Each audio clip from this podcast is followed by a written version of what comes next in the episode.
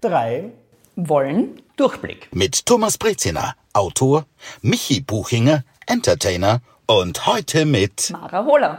Ich bin Foodbloggerin.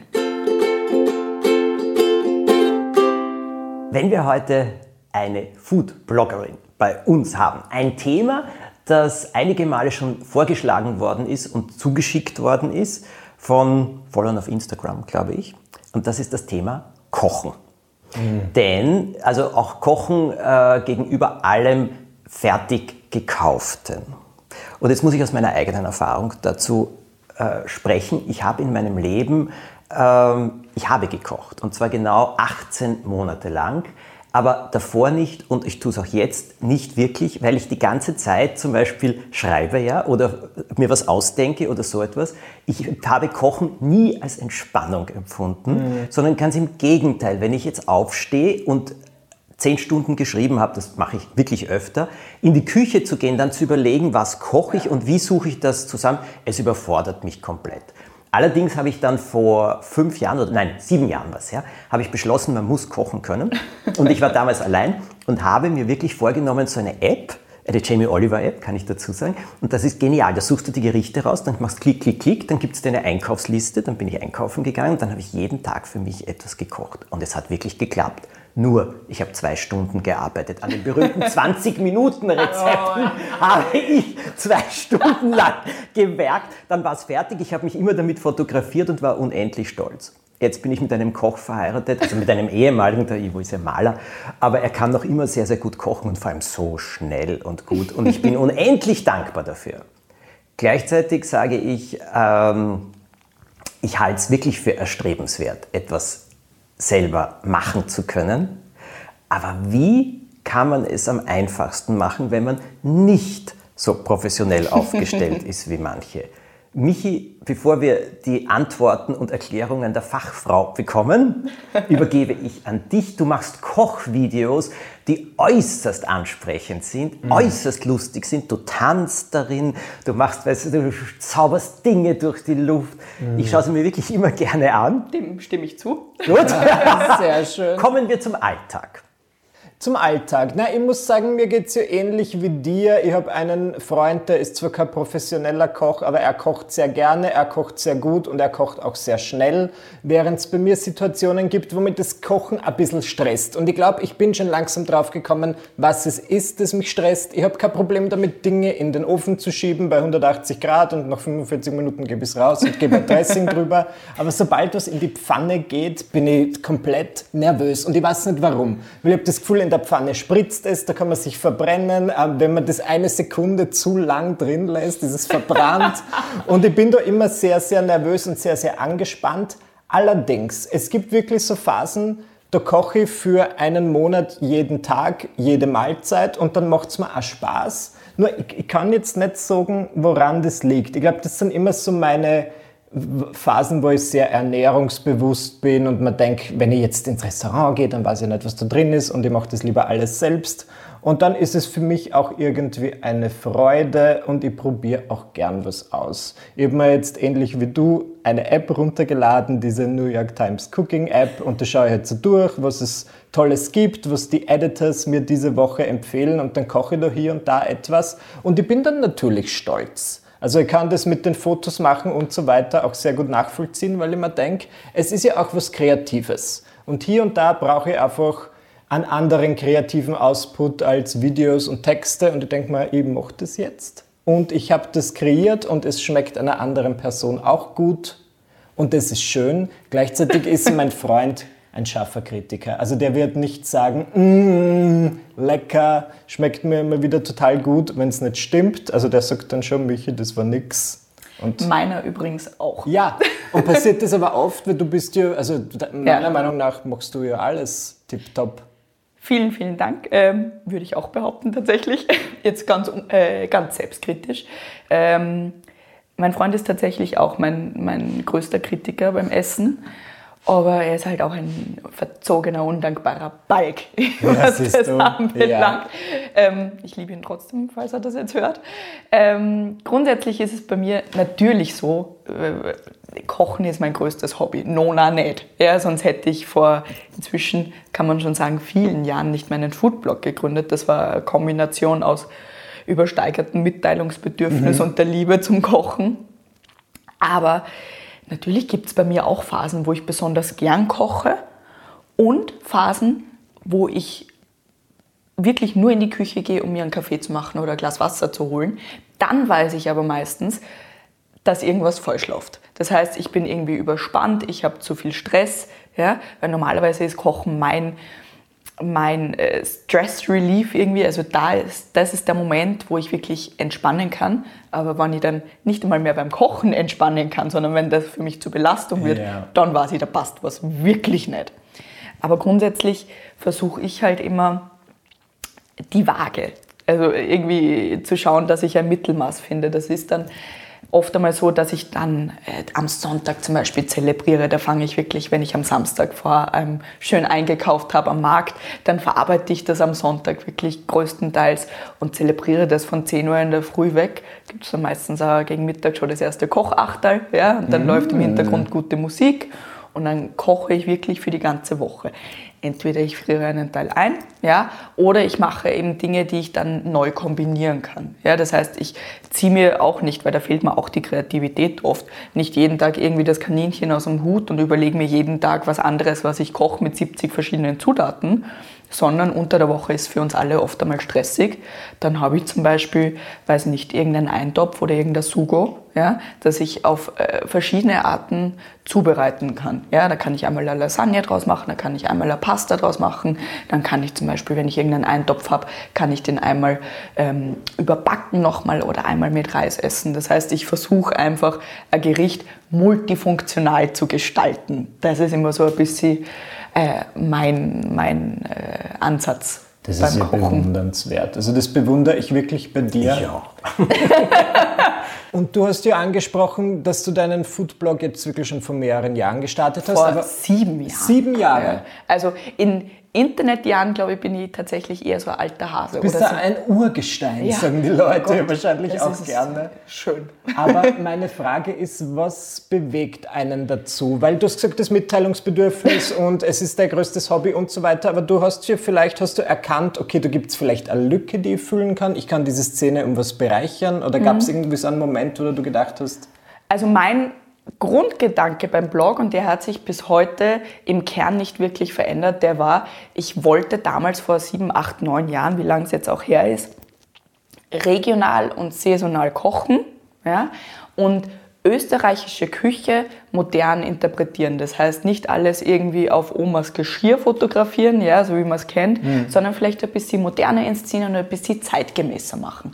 Was mir natürlich zugute gekommen ist, und das sehe ich also da freue ich mich jedes Mal wieder, ist, dass dieser Trend, also dass es inzwischen regional und saisonal zu kochen und klassische Gerichte neu zu interpretieren, wirklich ein Trend geworden ist. Ja? Also inzwischen ist jeder Foodblogger und jede Foodbloggerin irgendwie regional, saisonal.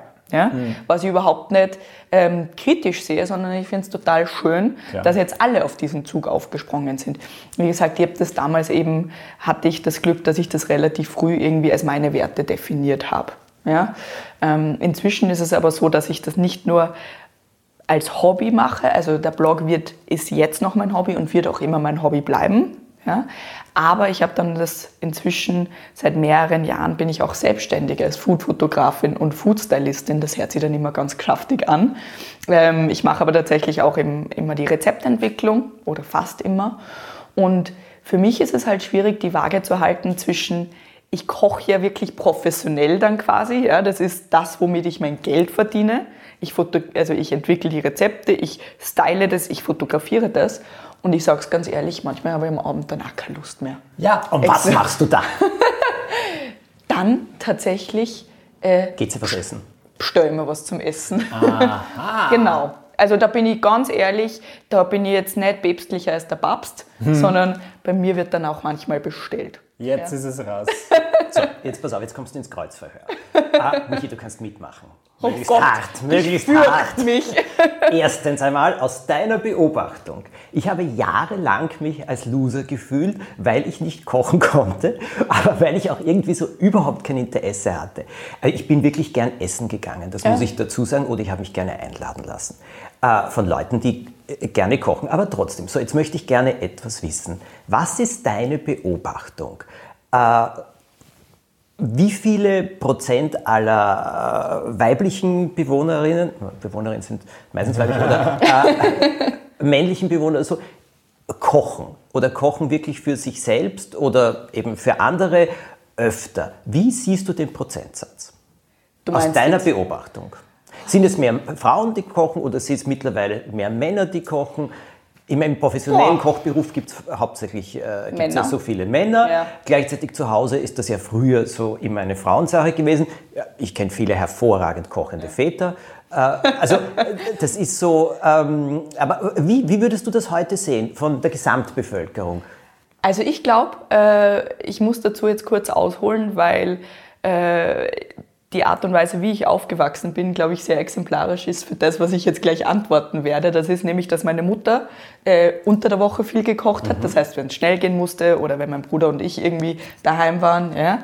Und mein Vater hat immer sehr viel gearbeitet, war aber oder ist bis heute passionierter Koch, wirklich. Und ganz objektiv betrachtet der beste Koch, den es gibt.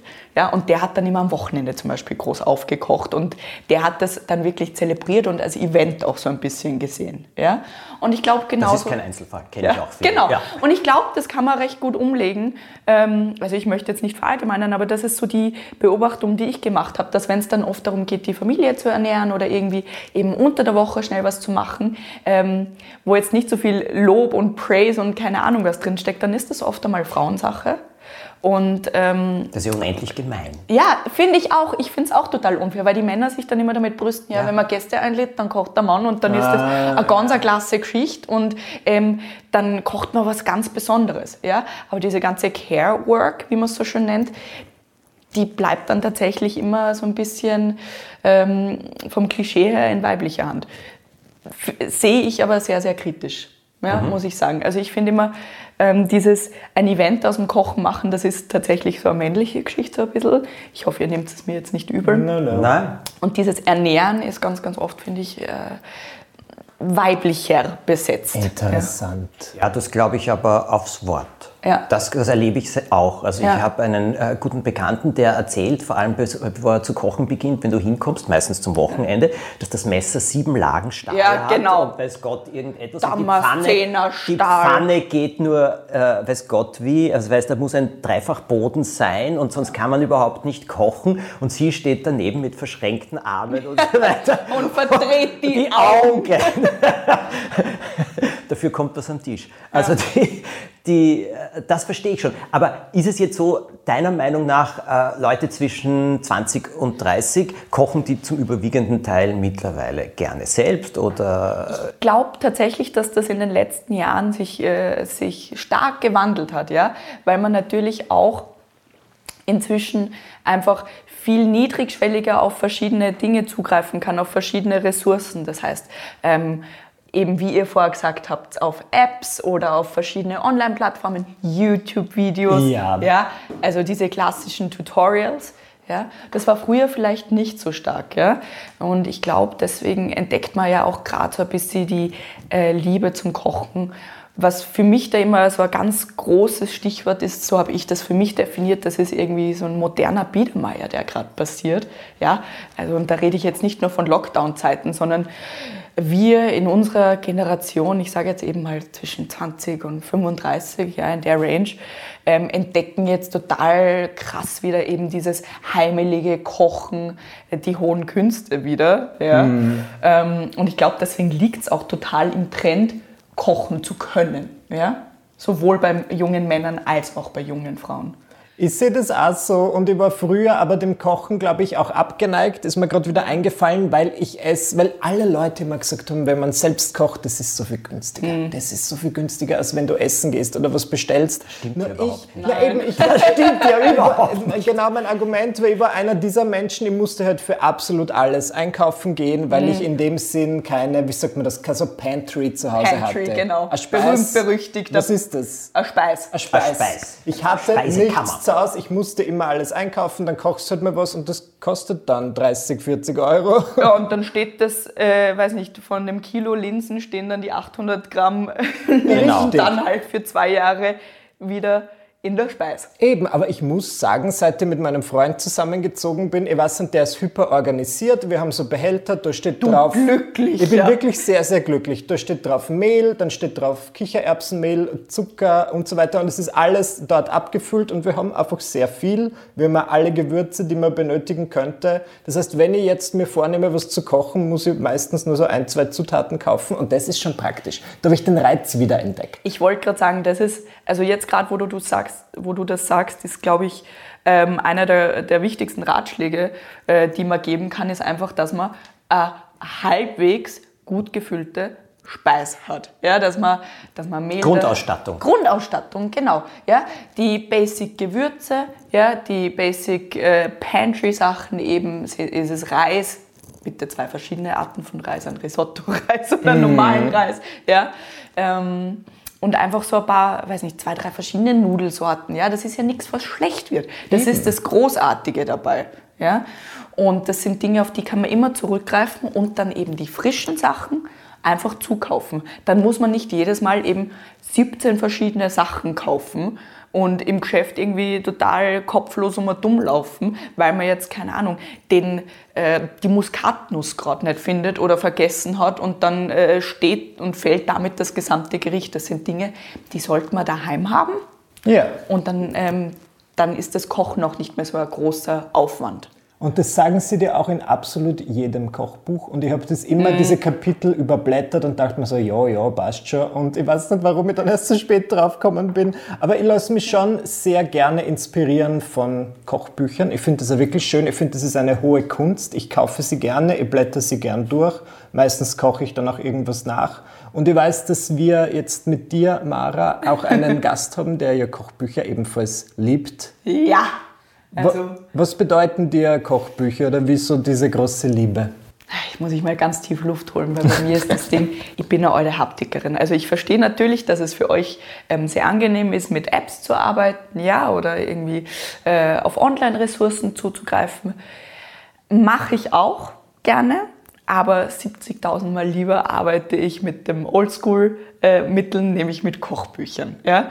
Mm, Der Freund verdreht schon immer ganz arg die Augen, wenn ich schon wieder, wenn Kochbücher irgendwie daheim ankommen oder ich schon wieder über eins drüber gestolpert bin, das dann mit nach Hause genommen wurde. Ja?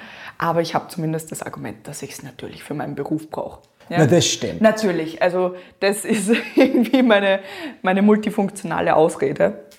Na, aber ähm, also ich bin nicht die klassische, ich koche nach Rezept Kochbuch äh, irgendwie Konsumentin, ja, sondern ich lasse mich inspirieren. Ich schaue auch natürlich ganz stark auf Bilder, aber das Ding ist halt, das kann ich inzwischen, weil ich einfach seit vielen Jahren immer und immer und immer wieder koche. Und Kochen ist, und äh, Thomas, da wirst du mir wahrscheinlich auch, äh, wenn du dem Ivo beim Kochen irgendwie zusiehst, ähm, recht geben, Kochen ist ein Handwerk. Ja, und wie? Und Handwerk muss gelernt und geübt werden. Und mit gelernt meine ich jetzt nicht irgendwie klassisch, ich muss die Lehre machen, das habe ich mir auch eine Zeit lang überlegt, ja, sondern einfach, das muss praktiziert werden, das muss eingeübt werden.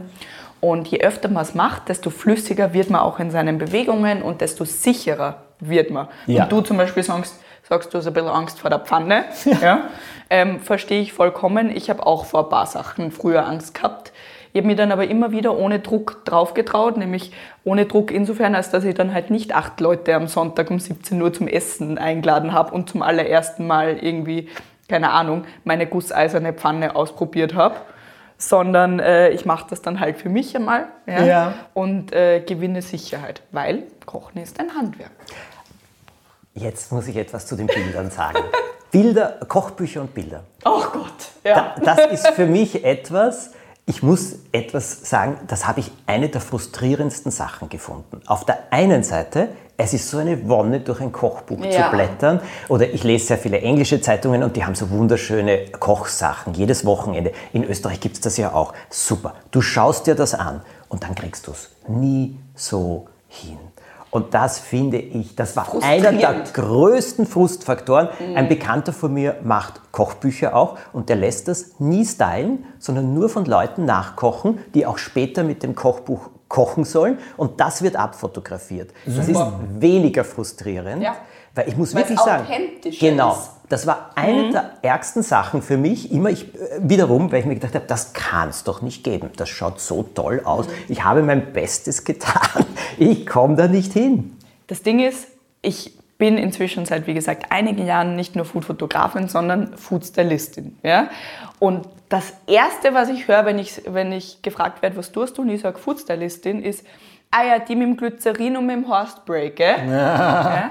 Weil das irgendwie so dieser 90er Jahre Werbefotografie-Klischee ist, dass man von- Zigarette für die dampfende Ja, Suppe. genau, Gips, genau. Gips unter der Backelsuppe, wenn die fotografiert Ja, worden sind. genau. Ich, da war der Gips drunter. Drauf haben sie alles angerichtet, weißt du, dass die ganzen Sachen schön rausschauen. Und dann ist drüber etwas gegeben worden, was nie die Suppe war. oder mit Acrylfarbe angepinselt oder Ja. und ich habe für mich einen äh, Zugang zum, zum Foodstyling gefunden, der für mich so funktioniert und der eben genau diese Frustration nicht hervorruft. Das ist nämlich, ich style, ja, indem ich Sachen akzentuiere. Ja, das heißt, ich hole zum Beispiel vielleicht, wenn ich einen Salat anrichte und der zum Beispiel, ich sage, Pfirsiche drin, dann hole ich vielleicht von unten ein Pfirsichstück hoch oder du die Kräuter ein bisschen schöner drüber streuen ja, oder du ein bisschen mehr Zucker über die Mehlspeise. Aber grundsätzlich gibt es bei mir drei Dinge, mit denen ich im Foodstyling arbeite. Wasser, Öl, Salz. Das war's. Ich finde es schrecklich, wenn ich das Gericht, das ich koche, style, dann nicht mehr essen kann. Das ist doch, das ist doch moralisch derartig verwerflich, dass ich was koch, style und es dann in die Tonne hau. Das geht nicht für mich. Und deswegen eben aus zweierlei Gründen. Erstens, um Food, also um, um Lebensmittelverschwendung zu vermeiden und zweitens, um die Fallhöhe nicht so hoch zu gestalten, wenn jemand meine Gerichte nachkochen möchte, ja, dass das dann überhaupt nichts gleich schaut. Ja? Das heißt, äh, ich glaube, das sieht man auch in den Kochbüchern, die jetzt sehr, sehr erfolgreich sind und die, die immer stärker kommen. Das ist auch ein Trend, dass es einfach natürlicher und authentischer wird. Ja, ich könnte jetzt stundenlang ehrlicherweise drüber reden, warum und wieso und Lichteinsatz und Stylingregeln. Ich spaß mir aber. Ja. Aber Michi, dir wird es ja auch ähnlich gehen, oder? Wenn du für deine YouTube-Videos Dinge machst. Naja, nein. Gestehe, sie schauen nämlich köstlich aus. Schaut das wirklich Ja, köstlich schauen aus? Ich mein. Anspruch ist Sehr ja immer, danke sehr, na, das Authentische ist ja das, weil ich mache meine Kochvideos und die sind vor allem, sollen die halt lustig sein und je mehr schief Haarspray, geht, ja umso nein? besser. Haarspray, nein. Nicht, nicht fürs Essen. Weder fürs Haar noch fürs Essen. Weder noch. Ich meine, früher, ich muss sagen, jetzt ist ein bisschen der Anspruch gestiegen durch meine Beziehung und mein Freund will ständig, dass unsere neue Küche auch schön ausgeleuchtet ist und Ah, so das weiter. verstehe ich. Ja, ich verstehe es auch, aber es ist nicht mehr so wie früher, wo ich meine Kamera aufgestellt habe, angemacht, los geht's, sondern jetzt ist meine Kamera aufstellen, eine Stunde beleuchten und dann geht's los und ich finde, das ist halt eh gut, aber ich habe auch manchmal Sorge, dass ich dann irgendwas nach außen kommuniziere, was gar nicht stimmt, weil es so schön ausgeleuchtet ist, ist es bei uns nicht immer. Und ich finde, es schaut auch alles schmackhafter aus. Ähm, allerdings war es nie mein Anspruch, dass das jetzt. Also ich möchte, dass die Leute meine Kochvideos schauen und sie ein bisschen besser fühlen, Ja, dass sie voll. besser kochen können als ich oder vielleicht sie nicht so einsam fühlen, wenn sie es nicht so gut Ja, können. aber das ist ein Erfolgsgeheimnis. Es ist eh, ja, und ich lerne ja auch dazu. Also ich habe wirklich das Gefühl, ich werde ein bisschen besser. Ich muss mir nur dazu, ich muss mir nur trauen. Ähm, wie du richtig sagst, wenn man ein bisschen den Druck nimmt und sagt, heute kommen nicht die acht Gäste und so weiter. Weil das ist das Nächste. Ich möchte gern einer dieser Menschen sein, die so Dinnerpartys schmeißen. Und in meinem Kopf ist das natürlich total toll, weil auch ich bin ja geprägt von Kochsendungen. Ich bin aufgewachsen, ich habe immer gern geschaut, die Nigella Lawson im britischen TV. Und die ist natürlich, oh, heute Abend kommen meine zehn besten Freunde und während ich? die klatscht da schnell in 27 Das Sekunden kann ein nicht Fünf-Gänge-Menü stimmen. raus. Sie draußen trinken die Gäste Cocktails, Ja. sie entschuldigt sich kurz in die Küche und Ja. macht schnell diesen Schweinsbraten Ja. fertig. Und so ist meine Genau. Fantasie. Der fünf Stunden im Rohr sein sollte, aber Richtig. sie macht in einer halben Stunde. Und die Frage ist, ob das dann wirklich so passiert. Also ich habe mir wirklich noch nicht drüber getraut, über so ein, gut, ich hatte zwei Leute zum Abendessen zu Gast, aber wenn es ein paar mehr sind, Mhm. ähm, komme ich schon ins Schwitzen. So, Falls es dich beruhigt, ich komme auch noch ins Schwitzen. ja, das beruhigt mich wirklich. Ich habe jetzt gerade, äh, wir haben jetzt Sommer und ich habe jetzt gerade mein Martini-Gansel-Essen geplant, weil ich natürlich auf meine Produzentinnen und Produzenten schaue und jetzt natürlich die Ganseln schon bestellt habe. Ja. Und heuer sind wir zwei Gänse, weil das irgendwie sich inzwischen, also nicht wir sind zwei Gänse, wir haben zwei Gänse, a 5 Kilo, weil sich das inzwischen rumgesprochen hat. Oh je. Und ich sehe mir schon die Bierbänke aufbauen wie die letzten Jahre, damit die Leute alle Wahnsinn. Platz haben ist doch super. stehe ich dann halt zwei Tage in der Küche. Genau das ist es. Da muss ich jetzt etwas dazu sagen. Wir laden gerne Leute Ja. ein. Und, aber nicht groß. Also wir laden immer nur zwei, maximal vier ein, weil dann kannst du dich gut unterhalten. Der Ivo steht zwei Tage in der Küche. Einen Tag bereitet er vor und beginnt und auch am zweiten Tag hat er wirklich viel zu tun. Man darf das nie sagen, man schmeckt es aber. Und, aber er will nie, dass man das sagt, aber ich sehe das natürlich Ja. jedes Mal. Dann auch die Überlegung, was ist es diesmal, dann das Einkaufen und so weiter und so weiter. Und er sagt, ja, aber entweder ordentlich oder gar nicht.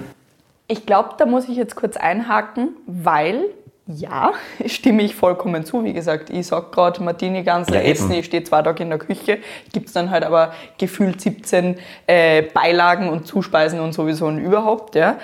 Aber ich finde, um eben den Druck zu reduzieren, weil jeder von uns lädt oder viele von uns laden gerne Gäste ein, ja, und das gehört ja auch irgendwie zum Erwachsenwerden dazu, dass man jetzt anfängt, irgendwie auch gerne Gastgeberin, Gastgeber zu sein, ja. Aber um hier den Druck einfach rauszunehmen, gibt es ja auch Möglichkeiten, wie ich ähm, Speisen zubereite, die eben nicht dann, wie man so schön sagt, à la minute, das heißt in den letzten Minuten oder während die Gäste sogar schon da sind, 17 verschiedene Komponenten irgendwie zusammenzufügen nötig haben, sondern ich mache einen großen Topf Pasta, koche die Nudeln vielleicht, ja, und die Pasta kann ja auch, also das Sugo kann ja am Vortag sogar schon gekocht sein, sollte es sogar, ja. Oder ich mache Dinge, die ich, wie du, wie du erwähnt hast, dass ich einfach nur ein Händel habe zum Beispiel, ja, und dann die Kartoffel dazu habe, also die Erdäpfel, und das schiebe ich einfach ins Rohr rein. Das heißt, ich kann mir helfen, indem ich Dinge mir wirklich überlege, die ich vorbereiten kann und dann vielleicht in den Ofen schieben kann. Ja? Ich würde jetzt auch nicht, also ich traue es mir inzwischen zu, dass ich für, sage mal, sechs bis acht Gäste da äh, Steak mache ja? und dass ich es hinkriege. Aber ich habe jetzt auch sehr lange dafür gebraucht, um das zu lernen. Ja, aber ich könnte doch Mac and Cheese machen. Ja? Bereite ich vor, stelle ich in den Kühlschrank und sobald die Gäste kommen, schiebe ich sie ins Rohr, weil dann gibt es halt eine kleine Vorspeise, eine Suppe, die auch schon vorbereitet ist. Ja? Oder Crostini, also irgendein, irgendein knuspriges Brot oder irgendeinen selbstgemachten Aufstrich. Man muss ja nicht immer à la also man muss ja nicht immer Sterne-Gastronomie bieten, sondern dann gibt es halt eine Hauptspeise, die ich nicht irgendwie vorbereiten kann, wo ich dann keinen Druck mehr habe, ein Dessert, das ich vorbereiten kann, das ich dann vielleicht nur noch anrichte und dann ist es keine tragische Geschichte mehr. Ja? Äh, ja. Michi, Michi, du, du hast den Mund halb geöffnet. Na, es klingt fantastisch. Ich, ich würde mir jetzt eh gerne mal drüber trauen. Und Ich, ich glaube, ist die Erwartungshaltung der Menschen dann hoch, weil wir wollen die wirklich Vorspeise, Hauptspeise und Nachspeise Nein, und Drinks? nicht. Also bei mir ja, weil sie wissen, dass das immer kriegen. Aber das Gegenteil ist natürlich, dass mich zum Beispiel meine Freundinnen und Freunde nicht mehr so gern einladen. Das Thema haben wir auch. Bei uns sitzen die Leute, das Essen endet mit den Worten, ja, euch kann man ja nicht einladen, weil das können wir nicht toppen. Vielleicht gehen wir gemeinsam essen. Und wir werden empfangen, wir kommen nicht einmal noch durch die Tür, kommt schon. Bitte erwartet euch nicht so etwas Gutes, wie wir es von Ivo gekriegt haben. Das, diesen Satz kenne ich seit sechs Jahren. Ja, also bei uns ist es tatsächlich so, ich habe einen äh, sehr eingeschweißten Freundeskreis und eben die dann kommen zum Martini-Gansel essen und wir machen Weihnachtsessen gemeinsam. Und da ist es inzwischen wirklich so, dass sie mich in einen anderen Raum verfrachten, Oh, oh. weil ich da wahrscheinlich auch nicht die sympathischste bin. Ich kann mich da nicht zurückhalten und stehe dann irgendwie so ähm, im Rücken der Kochenden und schaue so drüber und sage, hast du, hast du das eh vorher gesalzen? Oder ähm, schau mal, Parmesan reibt den vielleicht ein Die Leute machen anders. das falsch. Die müssen Ja. zu dir sagen, kannst du zwei Stunden früher kommen, weil du Ja, das ja. mache ich ja immer. Das ist ja das Problem. Und sie wollen das nicht mehr. Jetzt setzen sie mich tatsächlich in einen anderen Raum und lassen mich nicht mehr in die Küche. Was für mich auch ein Lernprozess ist. Ja, Ich bin, ich gebe lieber Gast, als dass ich Gast, also ich bin lieber Gastgeberin als Gast, muss ich dazu sagen. und warum? Du kannst ja nicht loslassen. Erstens kann ich nicht loslassen und das ist, und das ist, glaube ich, meine Definition von Kochen auch, das ist meine Art und Weise, mich um die Menschen zu kümmern, die ich liebe. Das Also- hat die Christine Nöstlinger gesagt. Kochen ist die einfachste Art und Weise, Liebe auszudrücken. Schön. Selten habe ich etwas gehört, das so wahr ist. Weil Ja. genau das ist meine Art, Menschen zu zeigen, dass sie mir wichtig sind. Ja. Und ähm, ja, Ich möchte dazu eine Anekdote erzählen. Unbedingt. Mit einer kleinen, äh, mit einer kleinen Conclusio zum Thema Leute einladen. Es war in London. Ich hatte meine Phase. Ich lerne kochen. ähm, ich habe einen Freund gehabt namens Sam, der hat mir mitgebracht echten Safran aus Tunesien oder so etwas. Also er war ganz stolz und so weiter. Ich habe ihn sehr gemocht und habe mir gedacht, hm, ich lade ihn zum Essen ein. Schauen wir mal, was da so wird. Und habe mir gedacht, Safran, super. Äh, Risotto Milanese esse ich so gern. Gell, super. Ja, absolut super. Jamie Oliver Rezept. Da kam dann sofort Salat, Dressing, nur Zitronendressing. Also er macht ja alles Zitrone und Olivenöl und das schüttelt zusammen und so weiter und das kommt dann drüber und das Risotto und so weiter und so weiter. Gut. Ich habe ein Risotto Milanese gekocht mit, frage mich zwei Kilo Parmesan ist es nicht gefühlt vorgekommen, was auch immer. mehr Käse ist mehr. Es war trotzdem, es war ein bisschen fest, ja. Aber Der Salat, äh, okay, ich mache das. Er kommt und ich sage, äh, ich freue mich so und so weiter. Und er setzt sich hin und ich serviere das und er hat es tapfer gegessen. Und nachher hat er gesagt, ah, ich musste jetzt etwas sagen. Erstens, ich mag kein Zitronendressing, sondern nur, ähm, äh, nur Balsamico-Dressing. Zweitens, wenn es etwas auch gibt auf der Welt, was ich wirklich hasse, ist es Parmesan. Oh Gott. Es war ein Desaster ohne Ende. Ich bin dort gesessen. Naja, die wichtige Lehre ist, und die haben wir seither auch immer, vorher die Leute zu fragen, die man einlädt, gibt es etwas, was du nicht gerne isst? Ja. Ja. Jeder hat die Chance. Das ist das wichtigste Erfolgsfaktor. Der Sam war mir nicht böse, wir sind bis heute befreundet. Aber Wollte ich gerade fragen, aber eher wegen der Parmesan-Geschichte. wir sind bis heute befreundet und, und bitte über tolles Grillen hat das auch nicht hinausgebracht. Das wollen wir auch einmal festhalten. Aber, die, äh, aber das war die wichtigste Lehre. Ja. Wenn man Leute einlädt, sagen, gibt es etwas, was du nicht isst? Das ist das Wichtigste, weil die, ich traue mich, ich muss jetzt ganz ehrlich sagen, wenn mich jemand einlädt, sage ich sofort, du bitte, ich esse kein Schwein, wenn möglich bitte kein Fleisch, Fisch, Gemüse. Damit macht man mir die größte Freude. Mag vielleicht als unhöflich gesehen werden, ist Gar mir nicht. wurscht. Es wird, ich habe auch nie eine negative Reaktion bekommen, aber ich will nicht vor etwas sitzen, wo ich dann sage, das esse ich nicht. Ja. Ja. Weil das ist auch irgendwie traurig. Ich muss dazu sagen, wenn man mich einlädt, man glaubt es gar nicht bei meinem Beruf, aber ich bin wahnsinnig hagelig. Ich bin total Tatsächlich? hagelig. Glaube ich, ja, natürlich. Sehr, sehr viele Dinge nicht und die Freunde, die mich sehr, sehr gut kennen oder meine Familie, äh, wundern sich dann immer, dass ich den Beruf mache, den ich mache. Aber jetzt will ich es wissen. Was isst du zum Beispiel nicht? Wie viel Zeit hast du? Fünf bis zehn Minuten. Ähm, ich mag keinen Dill, ich mag keinen Fenchel, ich mag keinen geräucherten Fisch, ich mag sehr wenig eingelegtes Gemüse. Mein absoluter Erzfeind, Erzfeind, Erzfeind sind Essiggurkel. Ja. Boah, da kriege ich wirklich sämtliche Zustände. Und ja, ich habe ganz viele Dinge, die ich nicht mag. Interessant. Nein, ich muss sagen, ich esse alles. Das ist schon immer so und ich weiß auch nicht warum. Ich habe mich ja mit den Dingen angefreundet, die ich nicht so leiden konnte. Früher war ich nicht so der Olivenfan und so weiter. Jetzt liebe ich sie allerdings vor allem in meinen Drinks. Weil so ein, ein Wodka ohne Olive ist nichts Das für geht mich. nicht. Sorry, ohne mich. Aber dann wärst du bei mir ein sehr gern gesehener Gast. Nicht nur wegen der Drinks, sondern weil du nicht so hagelig bist wie ich. Ich komme. Ich nehme das als Anlass. Und für dich mache ich Fisch mit Gemüse. Na bitte, du hast uns als Gäste, wir freuen uns sehr. Wir freuen uns sehr, dass du heute da warst. Vielen Dank für die. Durchblick, also ich habe vieles erfahren und eigentlich auch sehr Ermutigendes, weil du sagst, ja, kochen muss man auch lernen. Ja. Man braucht auch die Geduld dafür. Das heißt, der Frustfaktor am Anfang in Kauf nehmen, es lohnt sich, weil man kommt weiter. Genau so. Und wie gesagt, nicht starten mit acht Gäste Dinnerpartys, sondern vielleicht einmal für einen Freund, eine Freundin oder nur für sich selbst kochen. Ich habe auch Durchblick und vor allem Mut gewonnen. Deswegen herzlichen Dank dafür. Wir kommen zuerst zu Mara und dann zu dir. Verzeihung. Ach so. Nein, nicht Verzeihung. Sie lädt uns zuerst ein, dann essen wir bei ihr. Du hast Mut gefunden, mehr Gäste einzuladen. Das heißt, Ähm, wir na, kommen dann zu dir. Na, ich machen wir's, ja, machen wir es am 31. Februar. Kommt zu mir, koche euch was. Wir tragen sofort in den Kalender ein. Vielen Dank. Mara, äh, wo kann man mehr erfahren? Du hast sehr, sehr viel erzählt, sicher auch viele Rezepte und so weiter. Was kann man alles wo finden bei dir? Genau. Wenn man äh, unbedingt die Mac and Cheese, die ich gerade schon erwähnt habe, nachkochen möchte, dann findet man die auf meinem Foodblog namens äh, Stadtmärchen. Ja? Und wenn man sich anschauen will, was ich gerade schon erzählt habe, was ich so als Foodfotografin und Foodstylistin macht, mache, dann findet man mich auf äh, Butter and Salt. Das äh, ist butter-salt.com und auf Instagram heiße ich Stadtmärchen. Da nehme ich immer wieder in den Stories vor allem mit, wenn ich koche. Ausgezeichnet. Es war eine im wahrsten Sinne des Wortes schmackhafte Folge vom Dreiwoll Durchblick. Alles Gute euch. Danke fürs Kommen, Mara. Dankeschön.